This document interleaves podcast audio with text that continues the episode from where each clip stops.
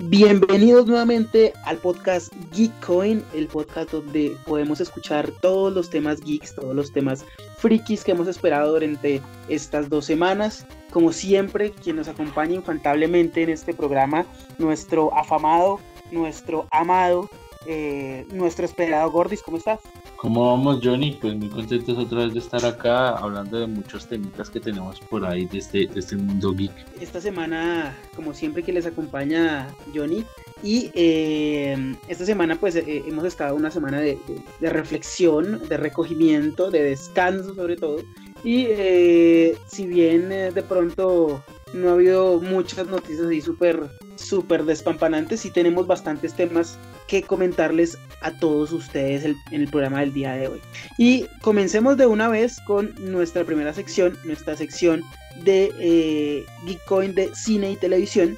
Y vamos a comenzar con la primera noticia que tenemos y es justamente que eh, después de todo lo que pudimos ver nosotros con el lanzamiento de la película de Liga de la Justicia, de la versión de Zack Snyder, del Snyder Cut, eh, muchos estábamos entusiasmados, incluyéndonos aquí estos dos presentadores de este programa, estábamos entusiasmados en que continuaran con este universo, mm, digamos que orquestado por Zack Snyder, pero, pero pues eh, resulta que no. Eh, básicamente Warner declara que no tiene planes para continuar con, con esta serie o con, esta saga de película. Entonces, Gordis, cuéntanos que, de qué se trata todo este tema.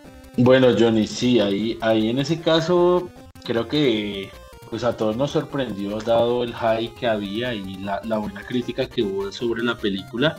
Eh, esta declaración de Warner, pero creo que se veía venir, ¿no? Creo que hay varios productores que no estaban de acuerdo que nunca estuvieron de acuerdo con que se concluyera esta, esta película y se vieron forzados más por, por, por, los, por los espectadores que, que por iniciativa propia. Entonces, se veía venir triste, triste porque por ahí eh, tuve la oportunidad de, o bueno, tuvimos la oportunidad de ver cómo, cómo era la idea de Zack Snyder para las otras dos películas, porque él tenía pensado hacer una trilogía y, creo que hubiese sido épico, ¿no? Creo que hubiese sido brutal, eh, sobre todo la, la, película 2, en donde se cumplía ese sueño que pudimos ver al final de, de esta película en donde el mundo era apocalíptico y, y Darkseid había, se había apoderado de la mente de, Superman, entonces creo que, que, eso hubiese sido muy interesante de verlo en cine,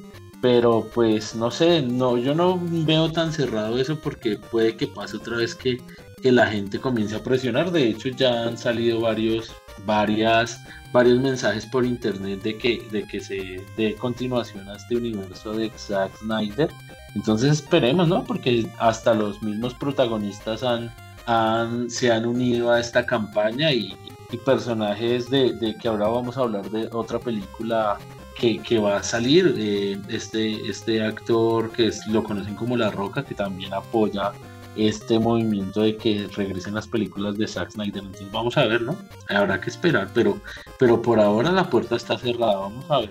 Yo creo que eh, como hablábamos en el programa pasado, mucho de esto lo va a responder esa película de Batman que va a salir, donde pues si es un fiasco creo que el, público presionará para que vuelva a este universo. Entonces yo creo que depende de las próximas películas, de que haya o no haya una continuación de esta Liga de la Justicia de Zack. Digamos que, como bien tú lo mencionas, Gordis, el tema aquí es, el estudio no quiere continuar con este eh, con esta visión de la Liga de la Justicia. Es decir, no es que quieran acabar con el universo eh, extendido de sino quieren cambiarlo, quieren rebotearlo, quieren como que sea comenzado de ceros. Y el tema aquí es que, como te había mencionado en programas pasados, pues los mismos, em, digamos que las grandes cabezas de, Warner Studios han estado detrás de que justamente este universo se acabe, muera. Y, y, por ejemplo podemos verlo con la decisión de que eh, pues acaban de cancelar las películas que tenían planeadas que estaban relacionadas con el universo de DC, con el universo extendido de películas de DC, que era la de New Gods, que es como, como la raza de la cual proviene Darkseid, que son los nuevos dioses, eh, quedó cancelada.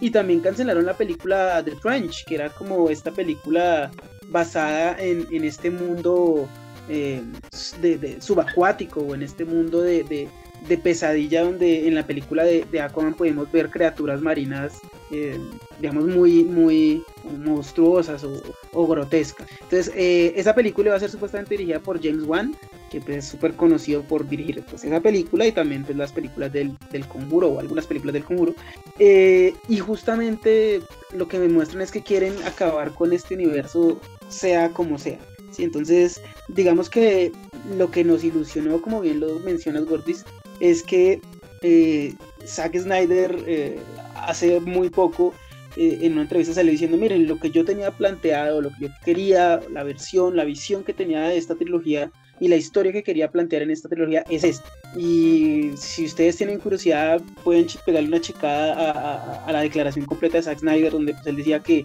como bien tú lo mencionas, la segunda película se trataba de cumplir esa pesadilla, eh, y donde pues mataba a Darkseid a Lois Lane y a través de matar a Lois Lane fue que eh, Superman pues se debilitaba lo suficiente emocionalmente para poder ser susceptible a la, a, la, a la, ecuación de la antivida, que la ecuación de la antivida pues es una, es una fórmula para poder controlar las mentes de cualquier eh, ser vivo sobre en el universo. Entonces la tercera película se trataría justamente de regresar en el tiempo, o sea, que Flash pudiera alcanzar la, la trotadora, la, eh, esta se llama, que es una trotadora que le permite eh, a Flash más fácilmente viajar a través del tiempo y, y, pues restaurar la línea temporal en el pasado. Pero digamos que eh, iba a ser muy emocionante como la planteaban, pero creo que al revelar cómo iba a ser la historia, creo que realmente está diciendo como parce, no, esto no va a pasar.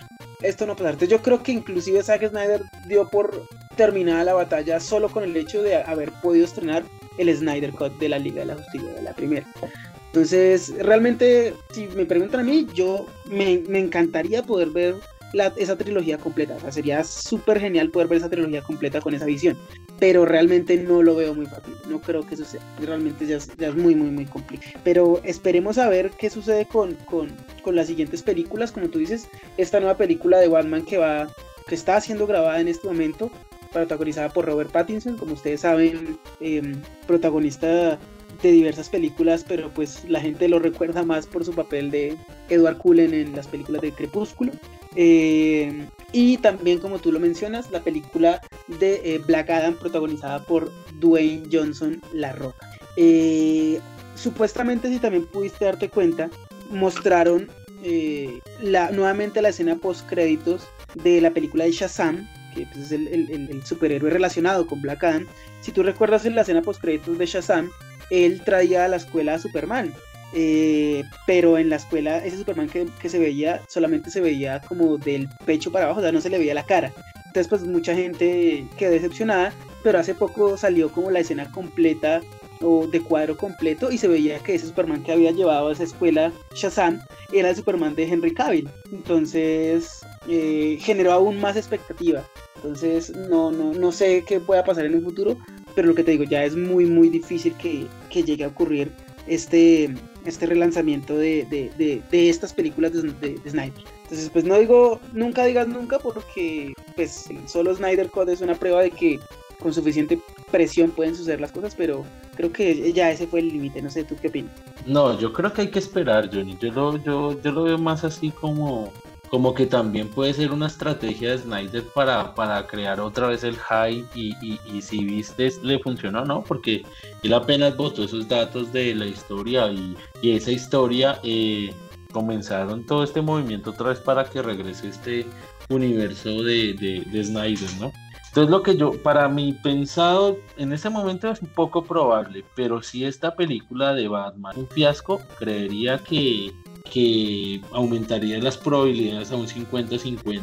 Y si otra película que venga es otro fiasco, pues sí, o sea, yo creo que, que, que, que no puede cerrarse a la banda de que no, viendo que, que esta fue un exitazo y, que les ha permitido generar muchas ganancias y más que eso recuperar un poco eh, la, franquicia, ¿no? Porque creo que, que, ya la gente estaba, cuando salió esta de Liga de la Justicia, que fue como que todos pensábamos que esta, que esta franquicia había muerto, ¿no? Y, creo que esto del Snyder Cup la revivió, la revivió de una forma bastante eh, grande y, ahora el high es bastante la gente está moviendo todo para que, para que vuelva, ¿no? Entonces, esperar, yo creo que depende de los próximos estrenos de, del universo este de DC. Pero, ¿sabes qué me preocupa a mí?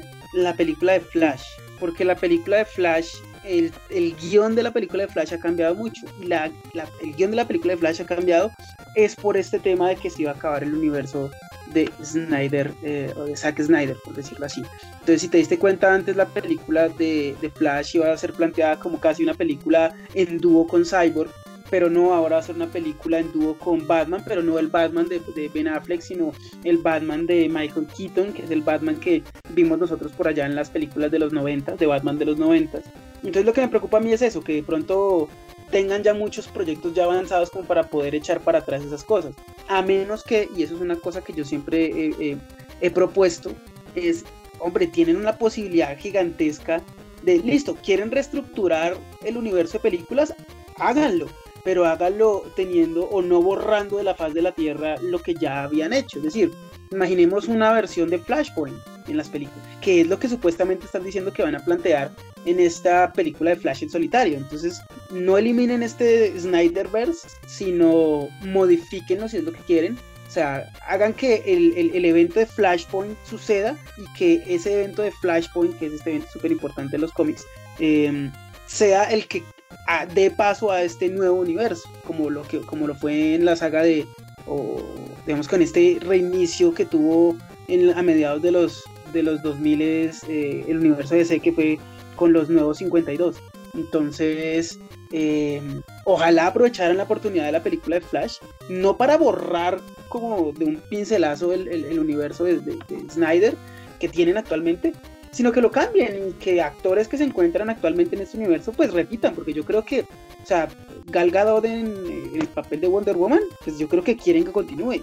Igual Jason Momoa en el papel de, de, de Aquaman. Entonces, pues listo, quieren cambiar al Batman de Ben Affleck, listo, pues que rebutó en el universo siendo Batman otro actor, sea Robert Pattinson, bueno, qué sé yo. Igual el, el Guasón, bueno, qué sé yo. O sea, que utilizaran este evento para que no desperdicien una oportunidad grande de, unificar esas versiones cinematográficas. eso esperaría yo que quisieran y que, y que pues ojalá ellos eh, acataran un poquitico eso que quieren los fans. Y bueno, para continuar en nuestra, en nuestra sección de cine y televisión pasamos a a la, cuadra al frente, a la casa del frente, en términos de superhéroes, y es eh, lo que pudimos ver en el capítulo 2 y el capítulo 3 de la serie de Disney Plus, Falcon and the Winter Soldier. Gordis, ¿pudiste ver estos dos capítulos? Sí, Johnny, eh, tuve la oportunidad de ver ya eh, los capítulos, bastante interesante y, han vuelto personajes, creo que, que, van a hacer que esta, esta serie sea muy, muy buena y bueno, aunque me sorprendió porque, porque lo que nos decían del tráiler era que iba a tener bastante acción y hasta el momento un tercer capítulo y, y, la única, el único momento de acción así brutal fueron los 10 primeros minutos del primer capítulo acá hasta el momento y bueno un, poco en el, en el segundo capítulo pero no, no me pareció una escena así como, como lo que se veía en el tráiler.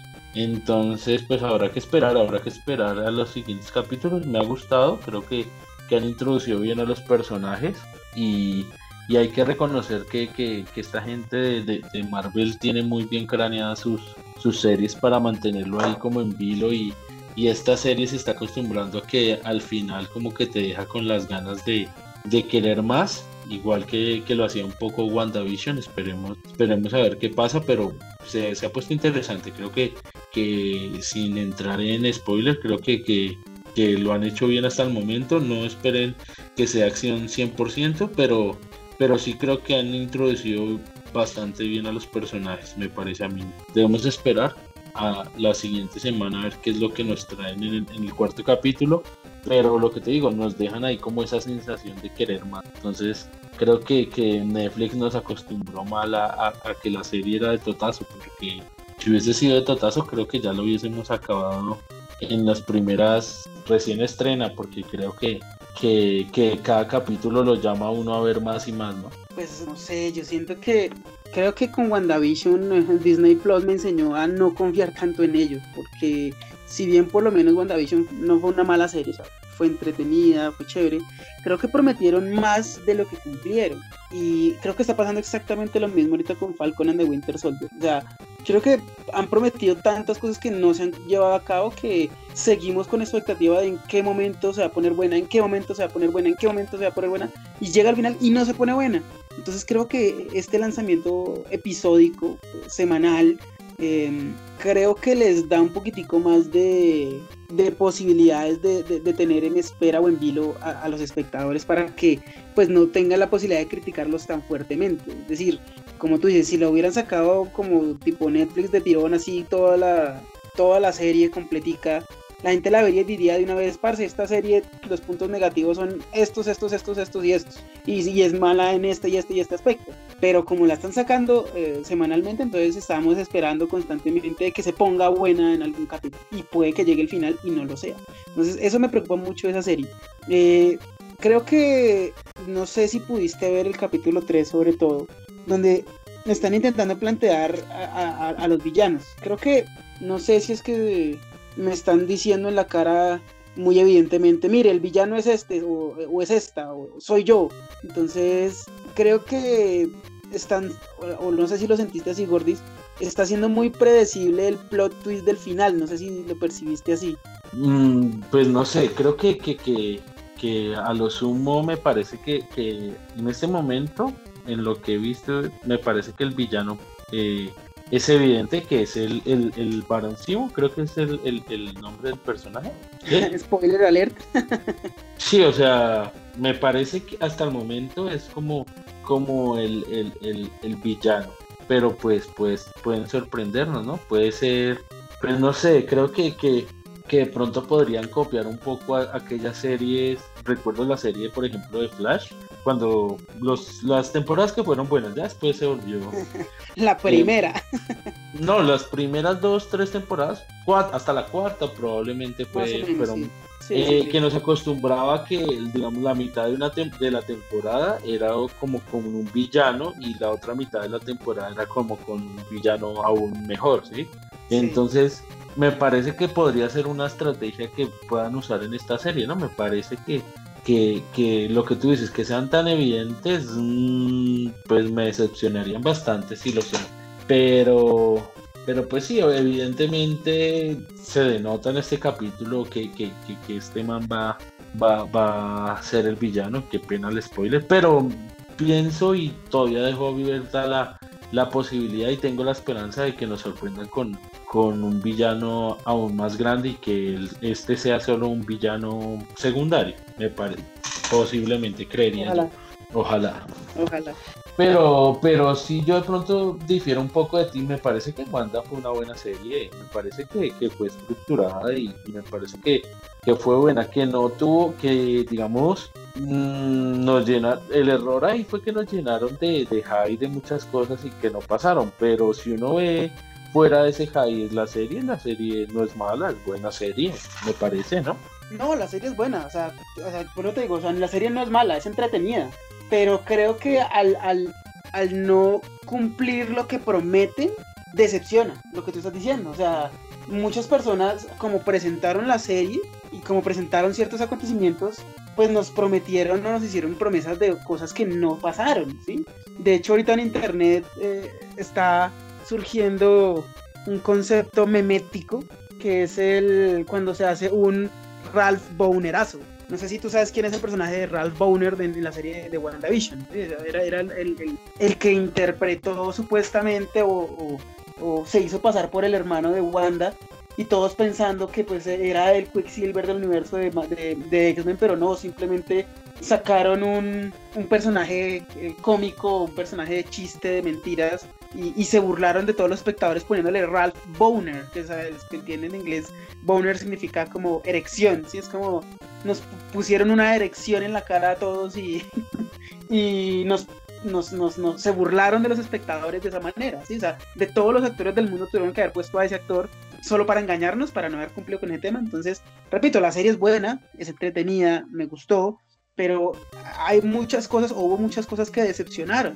Eh, apariciones de ciertos personajes que daban a entender que iban a aparecer, o situaciones que daban a entender que iban a suceder y no pasaron. Entonces, la serie fue buena, pero, pero creo que ah, me sentí como que me hizo falta algo, como como, como un asado sin guacamole mejor. Sí, sí, por ese lado, pero por eso te digo, o sea, el error, y yo digo, lo que, lo que hace que muchas personas tengan esa apreciación que tienes, Johnny, es, eso, es del high que crearon muchas cosas que a la final no, no se cumplieron. Y, y, y, sí, digamos que esto de incluir a este personaje específicamente para aumentar el high de las personas, creo que, que, que mm, en este momento eh, tengo, digamos, eso, dos, dos pensamientos. Uno, que efectivamente lo hicieron para subir el high y que la gente viera más la serie. Y dos, también pienso que, que, que, Marvel y, que este eh, demostró en las películas de que el man hace las cosas por algo y, y muchas veces se, se, denota eso es en, en, el transcurrir del tiempo, ¿no? Porque acuérdate cuando Iron Man, él cuando incluyó a, Nick Fury en la escena post créditos, pues nadie se imaginaba todo eso y el man entrecocido se armó su universo. Entonces yo daría como que ahí la esperancita de que no sea como tú dices, algo así por incluirlo, sino que después como que va a tener algún sentido, me parece a mí, pues no sé, es como la esperanza que le tengo a, a, a, Marvel. Pues ojalá, porque no sé, a mí por ejemplo veo que a veces Marvel también es reactiva. Por ejemplo, con la basura que fue Iron Man 3, lo que hicieron con el mandarín, o sea, fue, fue, fue absurdamente insultante, ¿sí? Con el personaje. Y después dijeron como, uy, no, parce, ¿sabes que sí? Como que la cagamos. Y en la versión de DVD dijeron, no, no, no, es que sí existe un mandarín, pero está por allá oculto y no es, no es el, el, el, el que presentamos en la película. Entonces, creo que también pueden llegar a ser reactivos, o sea, ellos también dicen, uy, como que no les gustó eso, entonces vamos a cambiarlo. Entonces, siento que ellos satisfacen o, le dan mucha hacen mucho fan service y escuchan mucho a sus, fans y creo que también les ayuda mucho les han, dado un poquitico de, de, pan y circo a, sus fanáticos entonces yo creo que tal vez puedan eh, atender a la a lo que dicen los fans en este caso con lo que pasó con WandaVision y digan como parce no se puede no puede suceder es la misma vaina otra vez de que den expectativas tan altas y después digan, ay, pero ustedes fueron los que se pusieron a creer que eso iba a pasar así. Nosotros solamente queremos hacer una referencita chiquita. Como parce, no, no, no puede pasar así. Pero esperemos, ojalá, realmente lo que tú dices, que, que si bien tal vez la cagaron haciendo esa pequeñita broma, de pronto en un futuro la puedan convertir en, en algo que tenga sentido en, en, el universo. Pues vamos a ver qué, qué sucede con eso. Y bueno, para continuar también en, con esta saga de películas, regresamos nuevamente al, a la casa del frente. Aquí estamos como en un ping-pong, como en un ping-pong de, de, estrenos y, de, y de opciones para que podamos nosotros disfrutar. Y tenemos el tráiler de lanzamiento de la nueva película del Escuadrón Suicida, película dirigida por el director James Gunn, eh, famoso sobre todo por eh, dirigir las películas de Guardianes de la Galaxia en el universo cinematográfico de Marvel. ¿Pudiste ver el tráiler, Gordis? ¿Qué, ¿Qué, te pareció el tráiler? Eh, muy, muy bacano. creo que, que, que, es de esos trailers que, que, aumentan el high, ¿no? Que, que aumentan la expectativa por ver, por ver la película. Creo que, que ha sido un, ha dejado ver cosas eh, eh, bastante interesantes, ¿no? Creo que estos nuevos personajes y y los actores que escogieron eh, me parecen que, que, son, que son acorde y, no sé, le tengo bastantes expectativas positivas. Creo que eh, si bien creo que el primer Escuadrón Suicida también nos sorprendió con unos trailers súper interesantes y salió un huesazo, este, este le tengo fe por, por el director y creo que ese humor ese humor que, él presenta en la pantalla le, va a ir muy bien a, esta, a esta semi franquicia. Pero, pero no sé, también queda como esa, esa amargurilla en la boca porque, porque así, no, así fue. yo recuerdo los trailers del, del primer Escuadrón Suicida y que mostraban a ese Joker de Jared Leto y ese hype que había por ver esa película y nos sacan ese semejante huesazo. Entonces, no sé, esperemos a ver. La fe está en el director. Pues ojalá, ojalá. Eh, creo que lo que tú dices es muy serio, o sea, muy cierto, perdón. El, tono gracioso que le imprimió James Gunn a, a las películas de Guardianes de la Galaxia se encuentra muy, muy, muy reflejado en, esta, en estos trailers. Eh, no sé si te pasó que presentaron una cantidad increíble de personajes que van a aparecer en esta película y lo que me hace pensar a mí es qué cantidad de cadáveres estoy viendo en ese tráiler. Entonces creo que nos están spoileando mucho. Me pareció que el tráiler spoileaba mucho, inclusive mostrando el villano entre comillas final, ¿no? No sé si te diste cuenta que el villano final era, era bueno, para los que pronto no conocen, el villano final que supuestamente se mostró en la película era Starro, que es este alienígena en forma de estrella de mar que coloca pequeñas estrellas en las caras de los demás para controlar las mentes de esas personas. Entonces no sé si efectivamente sí sea el villano final o si haya otro, otro villano por ahí escondido, pero no sé, me sentí que habían muchos spoilers en, ese tráiler. Igual em, eh, también hace poco, el día de hoy, eh, pudimos ver un segundo tráiler de, del Escuadrón Suicida ya con un, de pronto un tono más serio, un tono más, más solemne, eh, mostrando un poquitico más del desarrollo de los personajes. Pero creo que la idea con la que se queda la gente inicialmente es ese, lado cómico, picarón, como, como, como, como pintoresco que tienen eh, estos personajes con tan diversas personalidades. Entonces, interesante que hayan vuelto a traer eh, personajes que hayan salido en la primera, pues como Harley Quinn, como Rick Flag, como, como mm, esta actriz Viola Davis eh, haciendo de Amanda Waller. Eh, pero me, me, gustó que respetaran eso y que intentaran plantear una idea más fresca y nueva.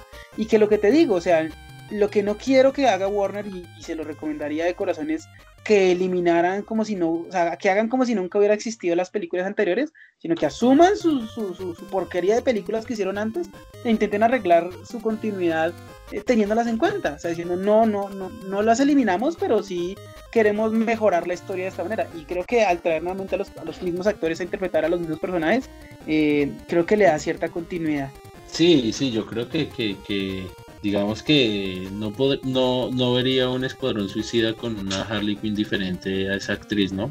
O, o en este caso al del Boomerang, a, Capitán Boomerang, creo que es. También creo que, que este actor, aunque no tuvo mucho mucha importancia en la película en el huesazo, pero, pero yo creo que lo hizo bien, ¿no? Me pareció interesante. Entonces esperar a ver, porque, porque lo que te digo, yo el, la, la película anterior también en el tráiler vimos cosas interesantes y se veía como que iba a ser un peliculón y cuando sacaron semejante cochinada para el público.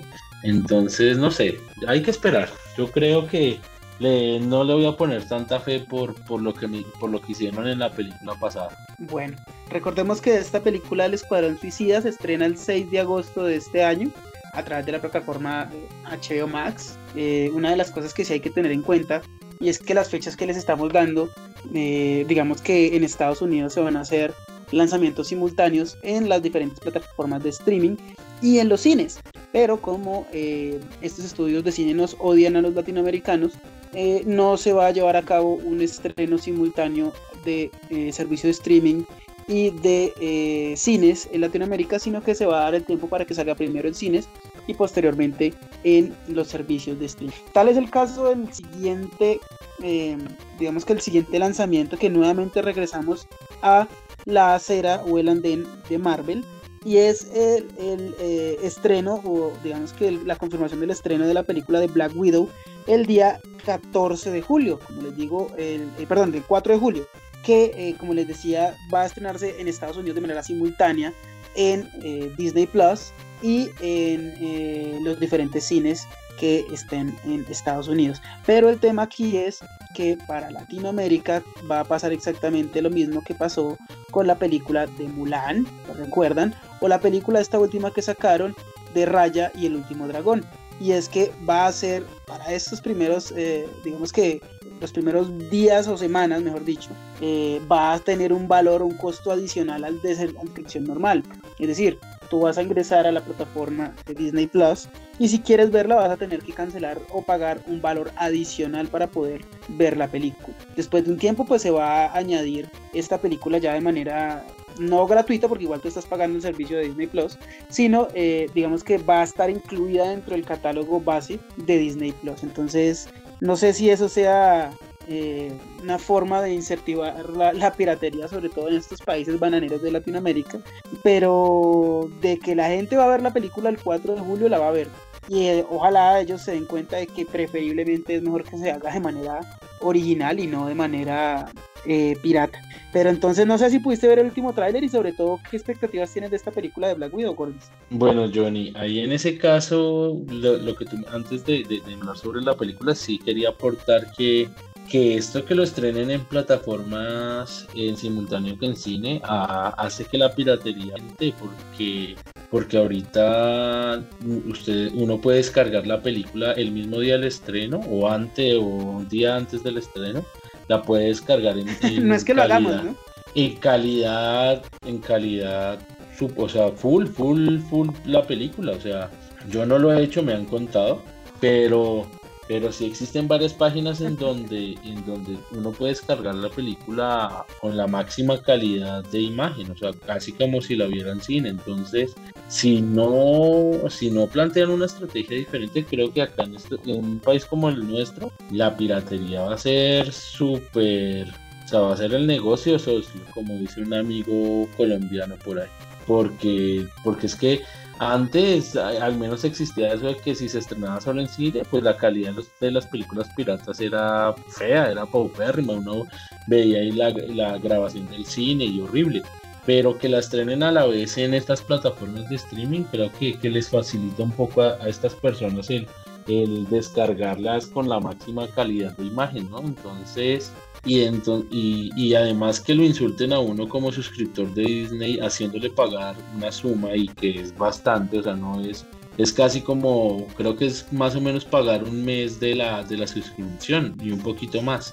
Entonces es, es, demasiado insultante para, para nosotros los, los que tenemos la suscripción, ¿no? Porque si uno paga, pues espera, espera que la compañía se porte un poco mejor con uno, pero esta gente son capitalistas salvajes, asquerosos, entonces quieren sacarle hasta el último centro. Entonces, eh, sí tuve la oportunidad de ver los trailers y, sí, lo que yo he dicho, puede que sea una buena película, pero creo que tanta, tanto atraso y eso le ha, ha, hecho que muchas personas piensen que no, no tiene sentido ahorita estrenar una película de un personaje que ya murió hace eh, dos años en el game y, y, y, que ya como que de tanto atraso ya la gente como que le perdió el high, ¿no? Entonces no, me parece que, que no la sacan porque tenían, pero no porque quisieran sacarla, ¿no?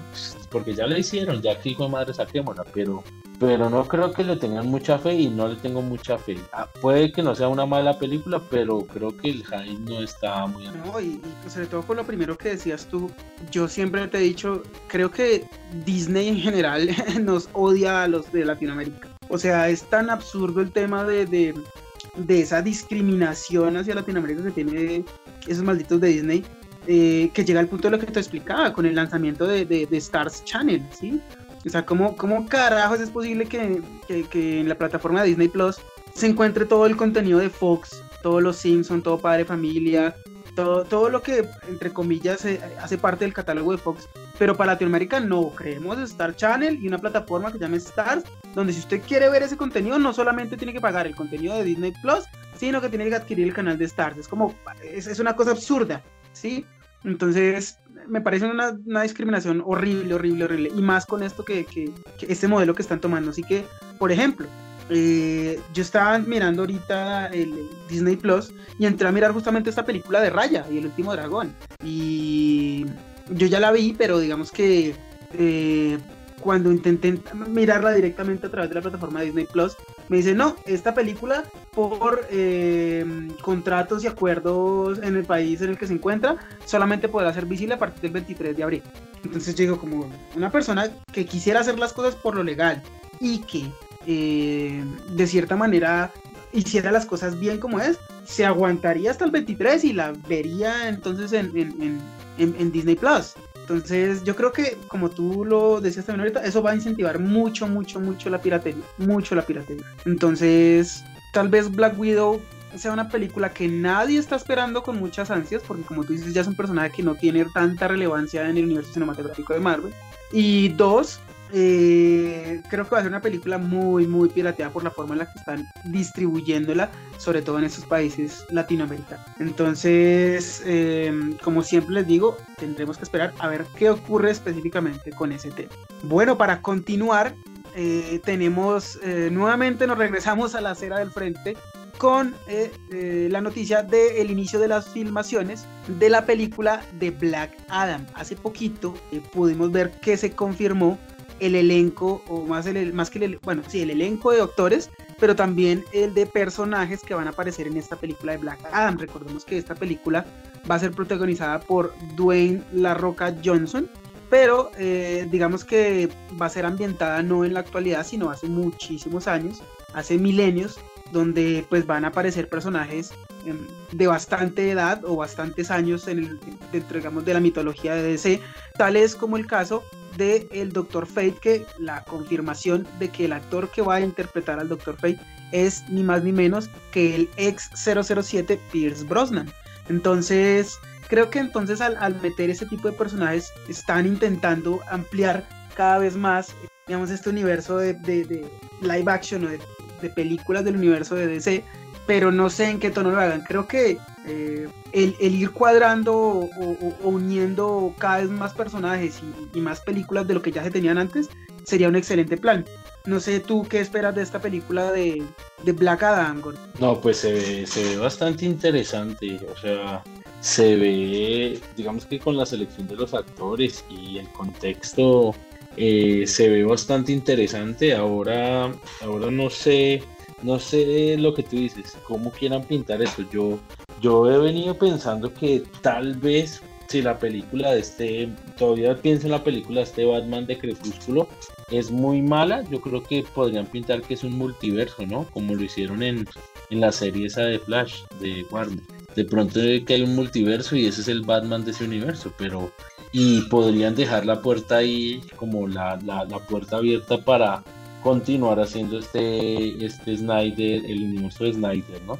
Porque creo que hasta La Roca eh, y, varios personajes se han planteado la posibilidad de, un enfrentamiento entre este, este, Black, este Black Adam y, y, Superman, ¿no? El Superman de Henry Cavill. Entonces sería algo sensacional. Pero, pero lo que te digo, no sé en un futuro, de unos 5 o 6 años, cuando ya haya salido esa película de Batman, ¿qué pueden plantear? Porque es que, sea, me parece que, que estas películas que vayan a salir de DC tienen mucha presión, ¿no? Y creo que eh, Warner también lo sabe y por eso está escogiendo muy bien sus actores, muy bien sus historias, porque sabe que cualquier descuido, cualquier descache, de una vez le van a caer que, mire, que se dejaron ir el el universo de Snyder por esta cosa y se le van a ir encima. Entonces, creo que, que, están buscando arriesgar en lo mínimo, ¿no? No sé si de pronto al, haber escogido a, Dwayne Johnson como el actor principal de para interpretar a, Black Adam, creo que están planteando convertirlo en un antihéroe. Si saben, en, en, los cómics, pues Black Adam es un, es un villano que, que, a veces va y viene entre, la, entre ser un villano o ser un, un antihéroe, pero más un villano entonces, creo que lo quieren convertir en un antihéroe completo y total. Entonces, no sé cómo, cómo, cómo plantearían esto, sobre todo por el hecho de que, como lo habíamos comentado en programas pasados, no plantean continuar con el Superman de Henry Cavill, es decir, van a hacer el casteo de un personaje o un actor diferente para hacer de, de, Superman, sobre todo el rumor de que iba a ser un Superman afroamericano. Entonces, no sé cómo tengan planteado ese asunto, pero, pero Mm, espero no, no, no, no salgan con una, con una aberración como la de Joss Whedon en, Liga de la Justicia. Pero bueno, para continuar eh, también con los estrenos que podemos ver en las últimas semanas, tenemos dos estrenos importantes y me gustaría que pronto eh, Gordy nos comentaras un poquitico de el estreno de la película de Godzilla vs. King Kong. Cuéntanos, Gordis, ¿qué te pareció la película? Y sobre todo, ¿qué pudiste notar de errores, fallos o aciertos eh, que haya podido tener esta, esta nueva iteración de nuestros kaijus favoritos. Bueno, ¿qué te puedo decir? Pues la película en términos de acción, bien, eh, me pareció interesante, pero la, digamos que en cuanto a la historia sí me pareció muy recontra reforzada, ¿no? O sea, es una cosa ahí muy no sé, muy, muy extraña, pero, o sea, no, no, no me cuadraron muchas cosas de la historia. Hay muchas cosas que no tienen ningún sentido. Eh, hay algunas cosas que me parecen muy, muy chistosas porque, porque nadie podía entrar, bueno, eh, para no spoiler, nadie podría entrar a ese lugar, pero, pero Godzilla hizo un hueco y ya todo el mundo puede entrar y salir de allá como si nada. Entonces eso, hay muchas cosas que tienen poco sentido, ¿no? Me parece que, que quisieron armar ahí una, una batalla que, que, pues es interesante, pero, pero es que no, no, no, no, no me convence mucho en términos del argumento de la película, me parece, me parece flojillo, flojillo y, cosas sin ningún sentido eh, ni científico ni, ni argumental, ¿no? Me parece muchas, hay muchas fallas en, en términos de, de, de la ciencia en que buscan explicar cierto tipo de cosas en la película. Entonces, creo que, que, no es una película malilla. De acción pasa bien, es manejable, pero el argumento me parece muy, muy malito, la verdad. Pues yo, yo siento que el argumento de Godzilla vs. Kong es exactamente el mismo argumento de Super Smash Bros. No sé si tú pudiste jugar el Super Smash Bros. del Nintendo 64, que Super Smash Bros. es este juego donde este juego de Nintendo donde se reúnen varios personajes icónicos de, Super Nintendo y pelean, pero el, argumento de ese videojuego es un niño que tiene juguetes en una caja de juguetes, simplemente lo saca y se pone a jugar. Para mí es exactamente igual que en esta película de Godzilla vs. Kong. O sea, no tiene ningún sentido absolutamente nada lo que ocurre en la película, pero yo me imagino como si fuera un niño cogiendo dos juguetes, como, ay, voy a coger mi juguete de King Kong, ay, ahora voy a coger mi juguete de Godzilla, y se van a pegar, push, push, push, se pega, y entonces le pega un puño, y entonces como él no se aguanta, entonces él saca una hacha y le pega con el hacha, no tiene ningún sentido, o sea, como que están tan concentrados en, en simplemente entretener por entretener, que no tiene ni pies ni cabeza ese argumento de esa película, ni pies ni cabeza ni sentido. Sí, es, es, muchos decían que parce le tuvieron que dar una maldita hacha a King Kong para poder eh, medio ser contendiente de Godzilla y hacerlo crecer casi al doble de su tamaño que tenía en la primera película. ¿Por y, qué? Y una, oiga, y, una hacha radioactiva, güey, es que no tiene ningún sentido, parece, o sea, es que un maldito hacha que encontró en una caverna y resulta que el hacha radioactiva, que lo creen, no pendejo también. Y radioactiva por el mismo poder de Godzilla. Sí, sí, sí, exacto. Uy, no. No, Dios mío. No, es que ahí, lo, lo, o sea, yo no sé, pero voy a decir este spoiler porque, me, o sea, nadie había podido entrar a, ese supuesto mundo que hay debajo de la tierra porque se morían. Y el marica Godzilla pega un rayo y abre la puta tierra hasta allá y ya. Ah, quedó el hueco y ya pueden entrar. No, me chingue. Qué argumentos tan maricas, de verdad. No, y el final es como, como se miran los dos fijamente y, ah", y el otro ah", así, ah, bueno, chao, y se van. Sí, no, es, que, es, que, es una es una cosa absurda, o sea, no. O y creo que no lo estaban haciendo mal, porque digamos, la, la, película, bueno, la, la, de, las de King Kong, la de la Isla Calavera, me pareció una buena película, o sea, bacano, chévere, sólido el argumento, con una buena acción. Eh, la, la, de Godzilla, la, la, la, última, bueno, esa que salían muchos monstruos, no me pareció. La primera sí me pareció como interesante, pero eh, la segunda no. Pero, pero no me chingue, ahorita si no hay nada de argumento, no hay nada. Esto es una, eso es una recocha, marica, les faltó así darse la mano y chocar las cinco, no. No, no. A lo bien que faltó que apareciera Ultraman en la mitad de la pelea y peleara con ellos, una cosa así, güey. Sí, weón, que, que se fueran juntos, marica, se fueran a vivir juntos. Eran de amigos. Es que obviamente cumplieron con el objetivo de ellos que era simplemente entretener, sí, pero pero parce, la sentí como, como tan, tan vacía, como ver una película de Transformers. Esa literal. Exacto, es, eso le iba a decir. ¿Sabe cómo la sentí? Como ese día que vimos esa película de Transformers, eh, esa de, de, las últimas que sacaron. De, Dark, Side, of the Moon, la tercera. Esa, ¿se acuerda que la vimos en cine una vez los dos y que salimos como, parce, esto no tiene, o sea, eso es solo bala y saltos y destruya, no hay nada. De verdad parece dirigida esa película por Michael Bay, a lo bien, de verdad. Sí, qué, mal, qué mal. De verdad que, que, yo esperaba algo, un argumentico mejor, pero no, esto era. O sea, esto no, nada, no tiene nada de sentido esta película. yo, yo tengo que admitir que la vi en cine y disfruté el maicito, disfruté la gaseosita, disfruté la chocolatinita, disfruté todo lo que me comí en el cine y la pasé, o sea, me entretuve, pero lo que tú dices es como, como si yo pudiera comer, es como comerse un pollito frito, pollito frito grasosito, que sabes que no te va a hacer para nada buena a, tu salud física, que, que, sabes que lo comes es solamente por, por, por el mero placer de, la, de, la, de las dopaminas que puedas generar del, del, del, comer, de la sensación. Es lo mismo, ¿sí? O sea, esta película es pura, acción, pura acción, pura acción vacía, que cuando la ves es como, ah, tan interesante, chévere. Pero una vez pasa eso y dices, uy, baila, qué vaina tan horrible. Pero bueno, ahí se, se disfrutó el momento. No volveré a ver esa película en la vida. Y creo que a películas futuras de, de, de, este universo de Kaijus como que ya las miraré con más desconfianza.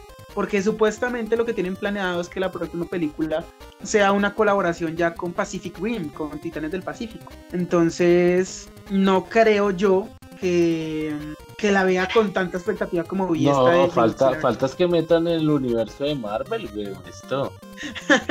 no.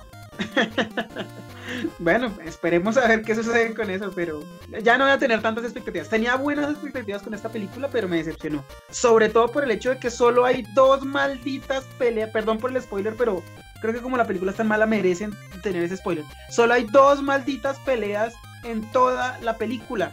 Y la primera pelea ocurre en el minuto 40, bueno, como 38. Entonces, esperar 40 minutos para ver cómo King Kong le pega un puño a Godzilla es una reverenda porquería. Sí, sí, de verdad que no, no tiene ningún sentido esa película, la verdad es muy mala. Pero bueno, vamos a, a, tener un poco más de paciencia, vamos a, invocar a, a, la calma en este momento, pero bueno.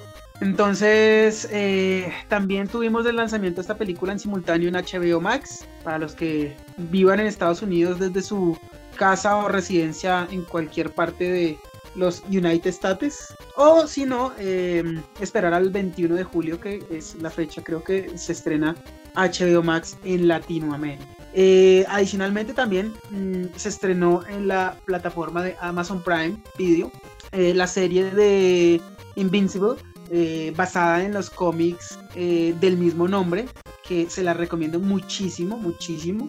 Es una serie digamos también de superhéroes pero digamos que con, un toque bastante adulto, así como lo que pudimos ver también en la serie de Amazon Prime Video, la de em, The Boys, o sea, es una serie muy cruda sobre superhéroes, la recomiendo muchísimo. No es para niños, por favor, así sea animada, no crean que es para niños, es para adultos porque el nivel de gore es, bastante alto, entonces se la recomiendo muchísimo. No sé si Gordo hayas podido ver algún tráiler o, o alguna, algún adelanto de esta serie. No, no, la verdad no, no he podido ver porque actualmente no tengo el servicio de, Amazon. Entonces, no, no he tenido la oportunidad. Pero, pero ya que la recomiendas, vamos a darle una oportunidad porque creo que, estas series de Amazon son muy buenas, ¿no? Porque The Voice es una serie espectacular. Entonces habrá que darle el chance.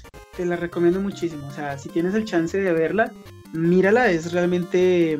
Eh, el cómic es, es, es increíble y yo no he tenido la oportunidad de ver tampoco la serie, pero he visto los adelantos y creo que tanto como la están presentando como las actuaciones de voz son, son, son lo que se necesita para la representación de, de este cómic. Entonces eh, les recomiendo que la vean, voy a mirarla junto con ustedes, pero, pero desde ya, por lo que he podido ver de la serie, le doy como un sello de, de calidad de la, de la casa.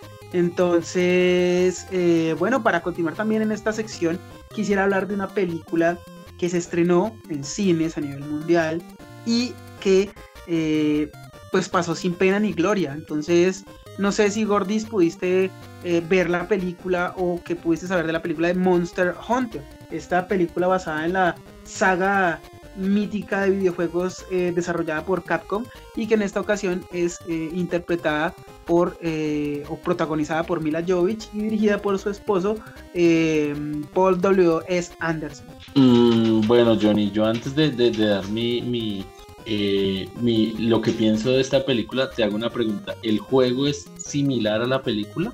Mm, depende. pues es que porque si el, juego se parece en algo a esa porquería de película, de verdad que jamás jugaré ese juego en mi vida. Si lo planteas así, película tan mala, o sea, es terriblemente mala. Si estábamos hablando de un argumento más idiota que el de el de Godzilla vs. Kong, creo que esta le pelea. O sea, si, si vamos a un a unos nominados de las peores películas. Creo que peor Given, estas dos entrarían de una vez.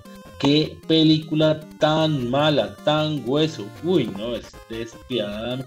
O sea, créeme que me parece tener mejor argumento la de Godzilla vs. Kong que esta película de Monster Hunter. Uy, qué huesazo de película, no. Qué decepción, si ese juego es así, uy, en la vida tocaré ese juego. pues Gordy, es que si tú me lo planteas así, es como, bueno, los que, los que están aquí en Colombia, tú sabes, y sobre todo aquí en Bogotá, tú sabes que es el parque de diversiones Diversity, que es un parque de diversiones donde tú llevas a los niños a que experimenten una sensación de ser que doctores, que bomberos, como un parque de diversiones donde pueden jugar a ser profesor, profesiones que, que, que, existen en la vida real. Es exactamente lo mismo esa película. Entonces es como, vamos a hacer una película donde con ciertos guiños se haga creer que tiene algo que ver con Monster Hunter, pero no es así. O sea, si bien tal vez aparecen monstruos eh, icónicos, como, como el mismo Rátalos, que es como el, monstruo, mm, digo, diría yo, más icónico de la, de la serie o de la saga de videojuegos, es completamente. O sea, si tú juegas desde el primer Monster Hunter, desde el primerito, primerito de la PSP, te vas a dar cuenta que esta aberración no tiene nada que ver. Y el, y el, y el artífice o el, la, mente maestra, la mente criminal maestra de esta aberración de película, recuerdo, o bueno, repito, es el señor eh, Paul W. S. Anderson, esposo de Mila Jovovich, y quien anteriormente, si ustedes mal no recuerdan, adaptó las películas de Resident Evil, donde nuevamente su esposa fue la protagonista de todas estas películas. El problema fue que con Resident Evil, como que, bueno, Resident Evil, como quieran decirle, eh, no le fue mal en taquilla, o sea, hay que ser conscientes y Resident Evil le fue bien en taquilla, todas sus siete películas creo que fueron. Entonces, al no irle mal, pues los estudios creen que esas ideas de coger un videojuego y hacer su guion, o sea, pasarse el, guion por, por el arco del triunfo y hacer una cosa completamente diferente a lo que realmente es, pasa en los videojuegos, ah, no, esa es la fórmula ganadora. Y eso intentó volverlo a hacer aquí en Monster Hunter. O sea, no tiene nada que ver la película con los verdaderos videojuegos, aparte de guiños. Entonces que salgan, que salen o utilizan armas que en el juego se pueden utilizar, o que salgan monstruos que en el videojuego se pueden cazar ah, eh, o, matar, pero, pero en términos de historia no tienen nada que ver, o sea, ¿por qué tenían que meter a, que hacían parte de otro universo y entonces fueron raptados o bueno, fueron atacados en el universo en el que vivimos para después ser transportados al universo de Monster Hunter? O sea, no tiene nada de sentido, nada, nada de sentido. Entonces, por favor, las personas que, les gustaría jugar Monster Hunter no se desilusionen. Esta película tiene nada que ver, sobre todo eh, con el lanzamiento próximo, bueno, con el lanzamiento simultáneo de esta película del videojuego de Monster Hunter Rise para la plataforma de, Nintendo Switch. Miren los, miren los, eh, los gameplays que han salido, los trailers, y se dan cuenta que la película tiene nada que ver, absolutamente nada. Y creo que por eso mismo la película le ha ido horriblemente mal en taquilla, pero pésimo, se ha estrellado increíble en taquilla. Esta película pasó sin pena ni gloria. Si tú miras, esta película en Estados Unidos fue estrenada en diciembre en diciembre y hasta ahorita más o menos está empezando a estrenar aquí en Latinoamérica, pero sin, pero con un impacto mínimo. O sea, nadie habló de esa película ni para bien ni para mal, pasó sin pena ni gloria. Y creo que se merece esa, esa indiferencia total de la audiencia por lo mala que es esa película. Entonces, de 1 a 10, Gordis, califícanos cuántas Geek Coin o Geek monedas le puedes dar a esta película. No, cero. Si Godzilla se merece una, esta se merece cero. Que antes que nos den, yo creo, por haber perdido tiempo de nuestras vidas.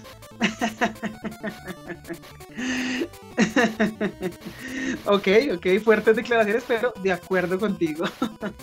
bueno, pues me da como embarrada porque creo que e-, ellos están siendo un poquitico. Porque, pues, si tú te das cuenta, este señor Anderson, este director Paul W.S. Anderson, eh, pues dos franquicias de Capcom, ¿sí? Es decir, como que no sé si es que ha engañado a los señores de Capcom diciéndoles, venga, deme los derechos de sus videojuegos para yo hacer unas películas que vea que dan harta plata.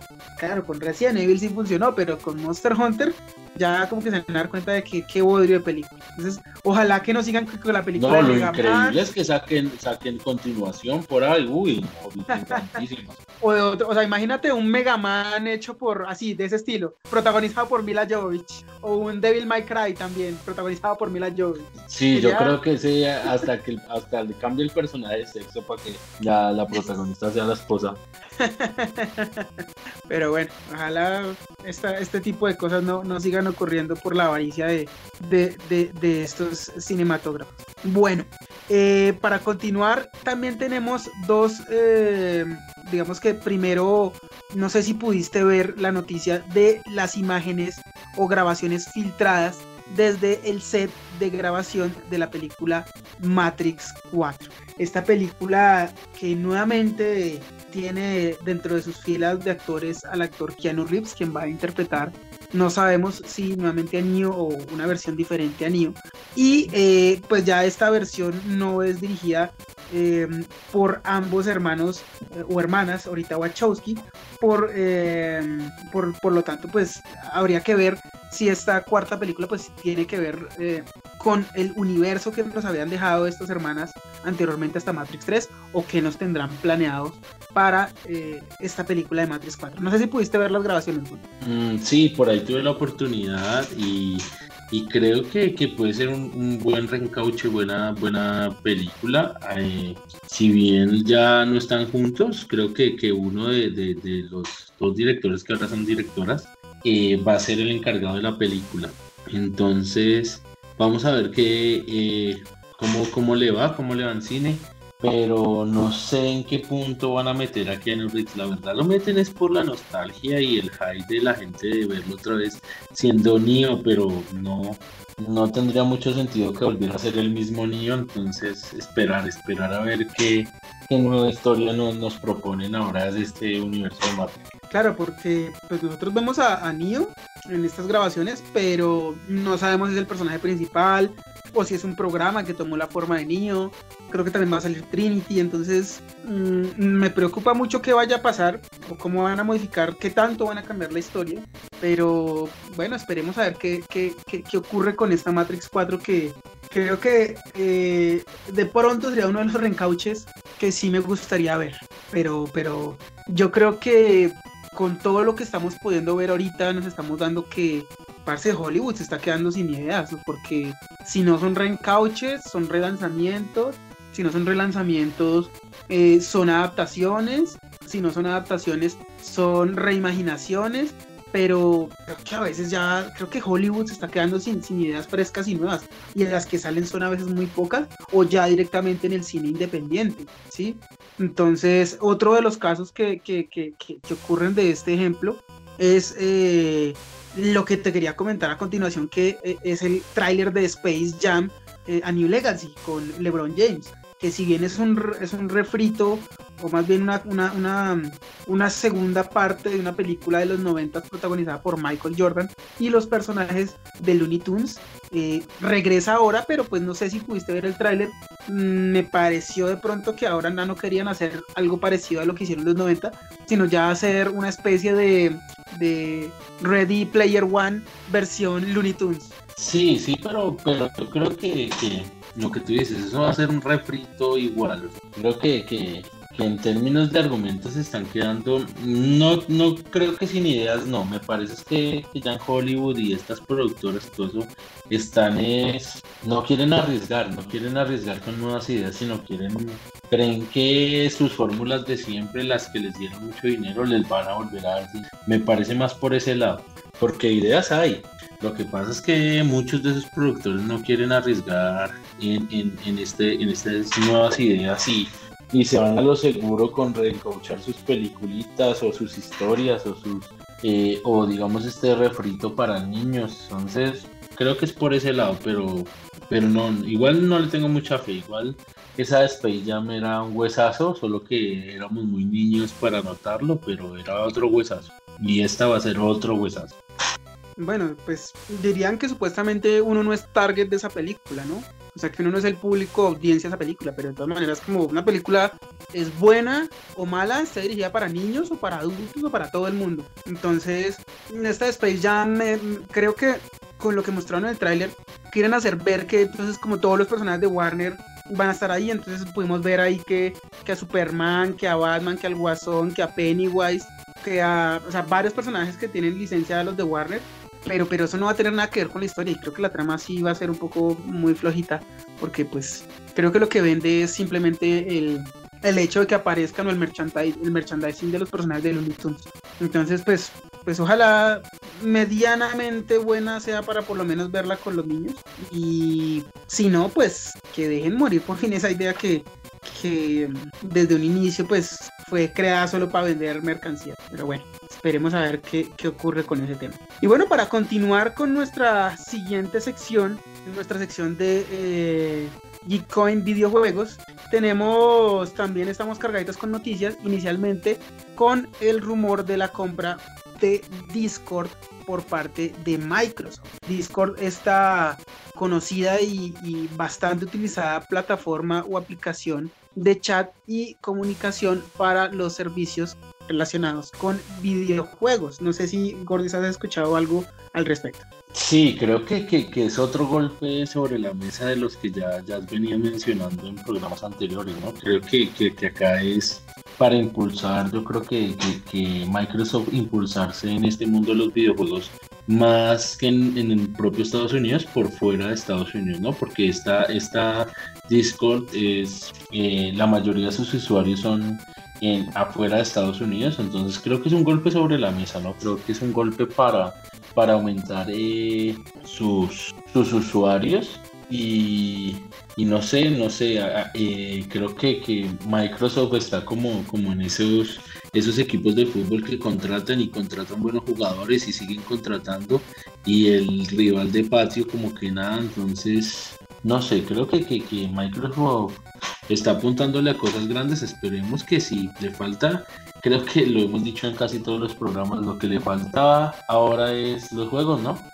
Ya, ya está haciendo como, como alrededor, como en, si fuera el fútbol, ya hizo todo, ya puso todos los jugadores, pero les falta el, que hace los goles, ¿no? El goleador. Entonces vamos a ver, porque por ahora no les falta lo principal, pero creo que, que, sería una, un golpe sobre la mesa bastante fuerte y, y, ganar muchísimos usuarios a nivel mundial, ¿no? Entonces, creo que sería algo interesante, pero hay que sumarle otras cosas a, esa ecuación. Pues es que también ese es un arma de doble filo, porque, por ejemplo, lo que, lo que se habla mucho actualmente es del pasado que tiene o ha tenido Microsoft en la compra de estudios y en la compra de servicios y en la compra de empresas, ¿sí? O sea, todo el mundo está diciendo que, que Microsoft tiene el toque de Midas a la inversa. Tú conoces la historia del rey Midas, ¿no? El que todo lo que tocaba lo volvía oro. Entonces, Microsoft es un rey Midas a la inversa. Todo lo que toca lo vuelve miércoles. Entonces, por ejemplo, el caso de, por ejemplo, de Mixer. Esta plataforma también, esta red social, que digamos que compraron y adaptaron para que sea exclusiva de Xbox y la y la, la, llevaron al punto de fracasar y de cerrar. Lo mismo podemos hablar con el estudio de, de, Michael Notch, el de, de, Microsoft, el de Microsoft el de mm, Minecraft, donde pues, ese, ese estudio que era multimillonario de pasar a vender el juego o uno de los juegos más vendidos de toda la historia a pasar a ser una cosa íntima que ya pues ya casi ni nadie habla de esa mierda es, absurdo ver cómo Microsoft a veces toma cosas y, las desbarata y las vuelve nada y las desaparece, ¿sí? Como por ejemplo también el caso de Rare. O sea, Rare, este, este estudio que, en los años 90 y principios de 2000 fue tan icónico, ¿sí? Y que ahora es un chiste. O sea, el estudio de Rare es ahorita actualmente un chiste completo. Lo único medianamente bueno que sacó Rare lo último fue pues fue Sea of Thieves, que fue es esta, esta exclusiva de, de Microsoft que pues ah, dio de qué hablar las primeras semanas de su lanzamiento y después ya nadie jugó esa vaina, ¿sí? Entonces creo que tal vez ojalá no suceda lo mismo ahorita con Discord y sobre todo importante con lo que les habíamos comentado la semana pasada y es que no pase lo mismo con Bethesda. ¿sí? Compren a las empresas, pero yo no sé si es que les dicen como, parce, hagan todo lo posible para tomar pésimas decisiones y que cierre la empresa. No sé si es que quieren es dinero o están lavando plata, pero acaban con esas empresas. Es, ojalá no suceda lo mismo con Discord porque de cierta manera pues he sido y soy usuario de Discord y eh, ojalá no, no, no, se convierta en, en, en, otra plataforma fracasada de, de Microsoft. Entonces, eh, esperemos a ver qué sucede con este tema de Microsoft. Y lo que tú dices es muy cierto. Si vemos muchos movimientos, muchas cosas, pero de juegos nada. De juegos nada, nada, nada que ver. Por lo menos, eh, digamos que PlayStation también se ha, se ha, ha dejado caer eh, noticias al comienzo buenas que después resultaron ser mentira, como por ejemplo la compra de, de, de Crunchyroll por parte de Sony para unificarlo con Funimation, que a la hora 20 no pasó, no sucedió. Eh, pero pues igualmente ellos siguen prometiendo o tienen promesas de juegos muy grandes. Entonces, creo que eh, hay una, hay una batalla desigual ahí con, con respecto a Sony y a Microsoft. Y es que Microsoft lo único bueno que tiene es el, el, Game Pass, ¿sí? Pero ese Game Pass no me ofrece exclusividad, o sea, yo puedo simplemente comprar un computador y tener Game Pass en mi, en mi computador, o sea, no hay nada que me obligue o que me diga, parce, necesito y requiero comprar una Xbox. No, puedo comprar un computador y tener el mismo Game Pass, entonces el problema de Xbox es que no hay una digamos que un, un, caballo de batalla lo suficiente fuerte para que los, los, que están comprando consolas se animen a comprar una Xbox, a diferencia de Sony que pues con sus exclusivas sí, sí, sí lo está haciendo actualmente. Y pues ni hablar de Switch, entonces eh, vamos a ver qué sucede en estas navidades.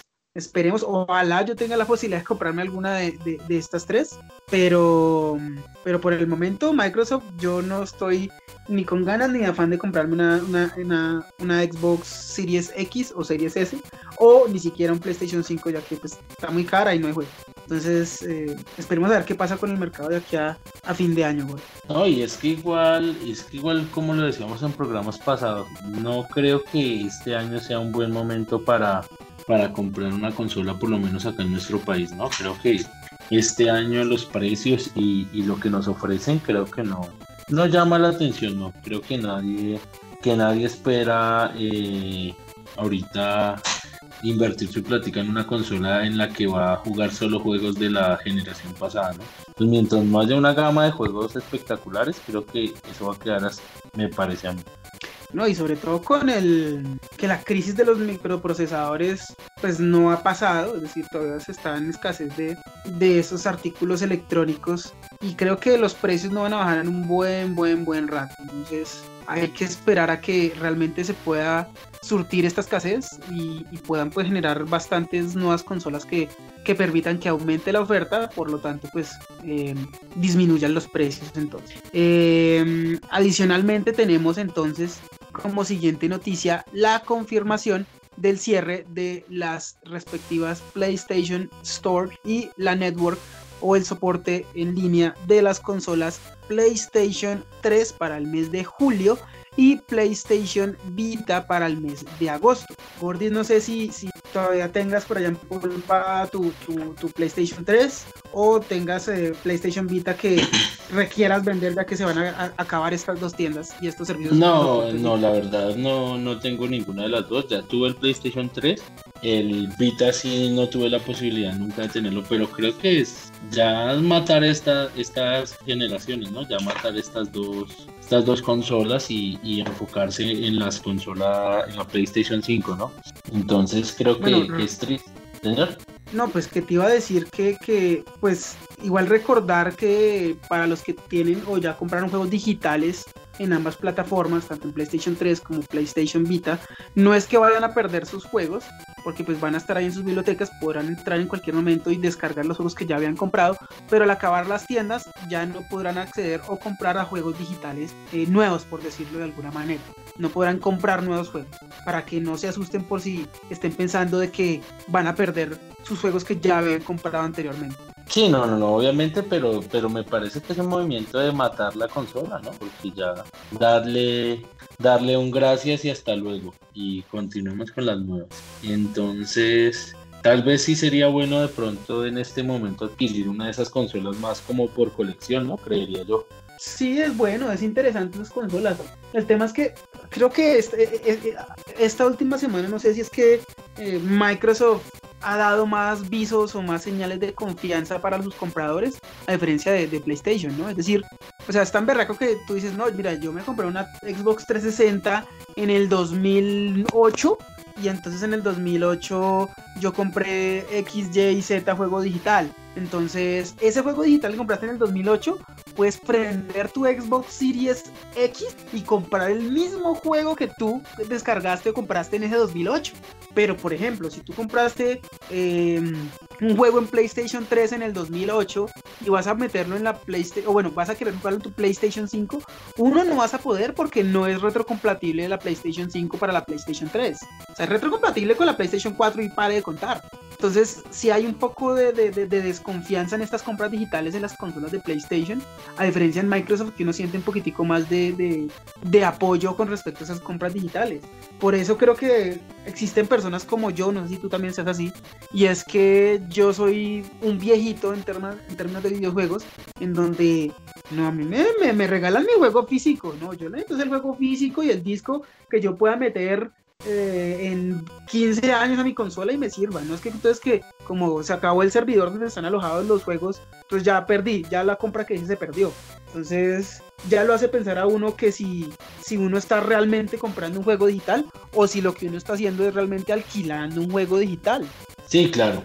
de hecho, eh, hay mucho con esta nueva consola del PlayStation 5, esa que no, que no trae el disco, hay muchos usuarios eh, como que como nosotros preferimos la que trae el, eh, el, dispositivo para leer los discos, ¿no? Porque creo que 100% digital es un riesgo y puede su precio llamar la atención, pero a futuro si uno se pone a ver va, va a estar, eh, digamos que de cierta manera cerrado muchos aspectos en cuanto a, la, a su consola, ¿no? Entonces me parece que esta consola yo le auguro que va a desaparecer y que se van a centrar en, la, en las que traen disco, ¿no? Porque muchos usuarios yo creo que prefieren el disco. No, sí, o sea, imagínate, ponte en la posición ahorita que tú te compras una PlayStation eh, versión digital únicamente y que cuando le llegue su momento, o sea, imagínate que vamos en la PlayStation 8, qué sé yo, y le llegue la, la hora del PlayStation 5 de ya no tener soporte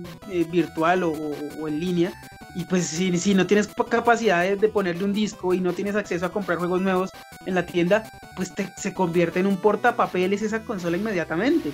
Entonces yo creo que, que, no han logrado hacer una retrocompatibilidad o más que retrocompatibilidad, una compatibilidad eh, con proyección a futuro de estas consolas que son solo digitales que le brinden confianza a la gente. Yo por lo tanto voy a seguir siendo el anciano de los videojuegos comprando o, o, prefiriendo 100% que, que, que, yo tenga mi disco en físico ahí, que lo pueda meter en la consola cuando yo quiera y jugarlo cuando yo quiera, así no esté la tienda eh, funcionando o así yo no tenga internet. Entonces, em, em, digamos que esta noticia no, no, me sorprende, pero, pero sí me da como un, me prende un, bombillito de alerta ahí con respecto a, a, la falta o, la poca preparación que tienen estas empresas para, para asumir el hecho de que se pueda cambiar un usuario a una consola completamente de juegos digitales, o sean solamente digital only. Bueno, para continuar también tenemos nosotros, eh, justamente hablando de estas dos compañías, eh, los lanzamientos o los anuncios de los lanzamientos que se van a hacer para el mes de abril de los juegos de PlayStation Plus, miembros o usuarios que tengan este servicio de PlayStation Plus, y eh, los juegos también que van a estar publicados en la biblioteca de los Games with Gold de Xbox, que también pues son exclusivos para los usuarios de, de Xbox de Xbox eh, Gold, del Gold de Entonces, por un lado, por el lado de PlayStation, vamos a tener un juego eh, o dos juegos que diríamos nosotros que son eh, triple A, o bueno, digamos que un triple A, que es el primer caso, el de Days Gone, este juego exclusivo de PlayStation, juego que diríamos es ambientado en, una, un futuro distópico de zombies. Y también tenemos otro juego de zombies que es básicamente Zombie Army 4 Dead War, que van a ser para el lanzamiento de PlayStation Plus de PlayStation 4 y para eh, PlayStation 5 de los juegos de la Plus tenemos el Oddworld Soulstorm que pues continúa con, con la historia de, de, este personaje Abe en este videojuego icónico que es la reimaginación o relanzamiento de los juegos de Oddworld. Eh, no sé, Gordy, si, si, has escuchado o has sabido algo de estos juegos o qué, qué opinión te merecen estos juegos de, PlayStation Plus para el mes de abril. No, creo que, que, me parece que estos juegos de, que se vienen son interesantes. Creo que, que los últimos meses le han sabido dar a los usuarios buenos juegos porque eh, Days Gone es un juego que si no estoy mal es del 2019 o del año pasado y no, no la tengo clara. Es un juego que bien cuando salió tenía bastantes, bastante high, creo que tuvo algunos inconvenientes en jugabilidad y demás, pero los han ido solucionando y creo que es un buen juego, creo que es un juego bastante interesante y los otros dos eh, también son juegos buenos, ¿no? Entonces, y además que mm, a mitad del mes van, van a a darle a, eso sí en general, pues no, solo a los suscriptores de PlayStation Plus, sino en general van a, van a dar el juego de Horizon Zero Dawn, que es un juegazo, es espectacular. Entonces, esta hay que aprovechar. Yo creo que este mes es un mes interesante en la PlayStation, ¿no? Entonces, vamos a ver, porque, porque si bien está esta, esta como promoción o esta idea de de, para que se queden las personas en casa, que es por eso a propósito que van a dar el juego de Horizon.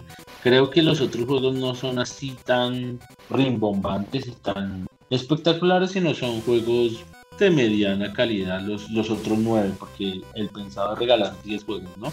Entonces vamos a ver, no, vamos a ver qué, que, nos espera, pero este mes por lo menos me parece que es un mes bueno para los suscriptores de PlayStation Bueno, digamos que para, para lo que tú mencionas también de PlayStation es interesante para este mes de abril, el inicio de la, bueno, la, el comienzo de la iniciativa de PlayStation eh, Play at Home, eh, que pues eh, están replicando de lo que hicieron a, a, comienzos de la pandemia el año pasado cuando regalaron la, trilogía de, de, Uncharted de PlayStation 3. Eh, es interesante que estos juegos, digamos que a diferencia, bueno, digamos que como tú lo mencionas, no son juegos así super mega triple A, pero son juegos buenos, o sea, digamos que recomendaría mucho estos juegos. Eh, recomiendo mucho Enter the Gungeon, me he hecho recomendado 10 de 10. Es un, es un, diría yo, un dungeon crawler eh, procedural, ¿sí? Pero que es muy entretenido, o sea, no sé, a mí me encantan mucho estos juegos procedurales eh, que generan un mapa nuevo, diferente en cada ocasión que te conectas y juegas, entonces me he hecho 10 de 10 súper recomendado.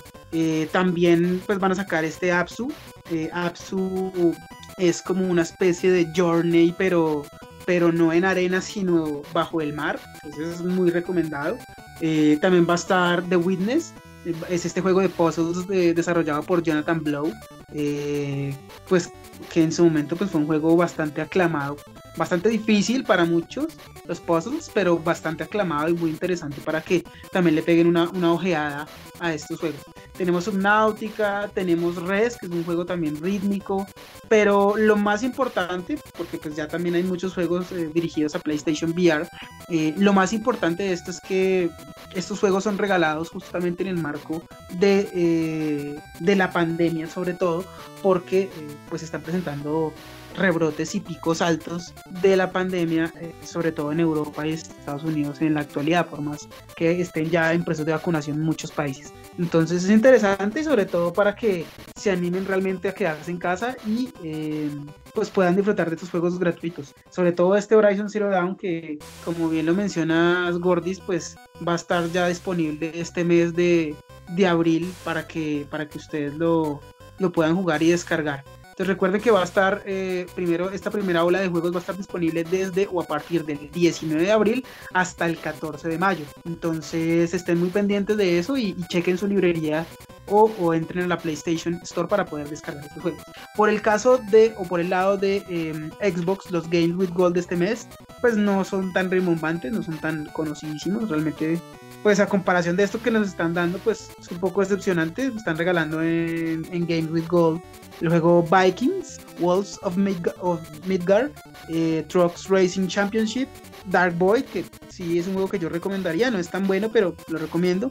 Y por último, Hard Cops Uprising. Entonces, no, no, no creo que haya comparación o punto de comparación en este mes entre los juegos de, de, de, Xbox eh, Games with Gold y del PlayStation Plus eh, para el mes de abril. Entonces, eh, si tienen una Xbox, les recomendaría más bien que se hicieran con, con el Game Pass. Si pueden, ojalá con el Game Pass Ultimate y si tienen PlayStation, les recomiendo entonces muchísimo que estén pendientes del PlayStation Plus o los juegos regalados del PlayStation Plus y estos juegos que están dentro de la iniciativa eh, PlayStation Play at Home. Eh, para continuar, tendremos también, eh, digamos que una, dos, dos lanzamientos de dos juegos que diría yo deberían ya morir o, se niegan a, fallecer entre los gustos o las modas eh, actuales o las cosas populares actualidad, que es uno por un lado eh, este juego Fall Guys, que eh, digamos que han, ha, lanzado el, el, Custom Pascua Bounding Bunny, que es digamos que haciendo alusión a esta época de Pascua, y por otro lado tenemos el lanzamiento del mapa de Airship de los juegos o del juego de Among Us. Entonces, no sé, Gordy, si has podido ver algo de estos juegos y sobre todo qué opinión te merecen después de haber visto todo el boom que tuvieron tanto Fall Guys como, como Among Us. No, yo creo que lo hemos discutido varias veces, Johnny, y estos juegos, yo creo que, que, que que nos demuestran que no se necesita el tope de gráficas y una inversión bastante alta para crear un juego y que este sea exitoso, ¿no? Creo que estos dos fueron, de hecho, Fall Guys es llegó a ser el juego más vendido eh, y creo que todavía lo es en la Play Store, eh, eh, o sea, juegos en ventas digitales.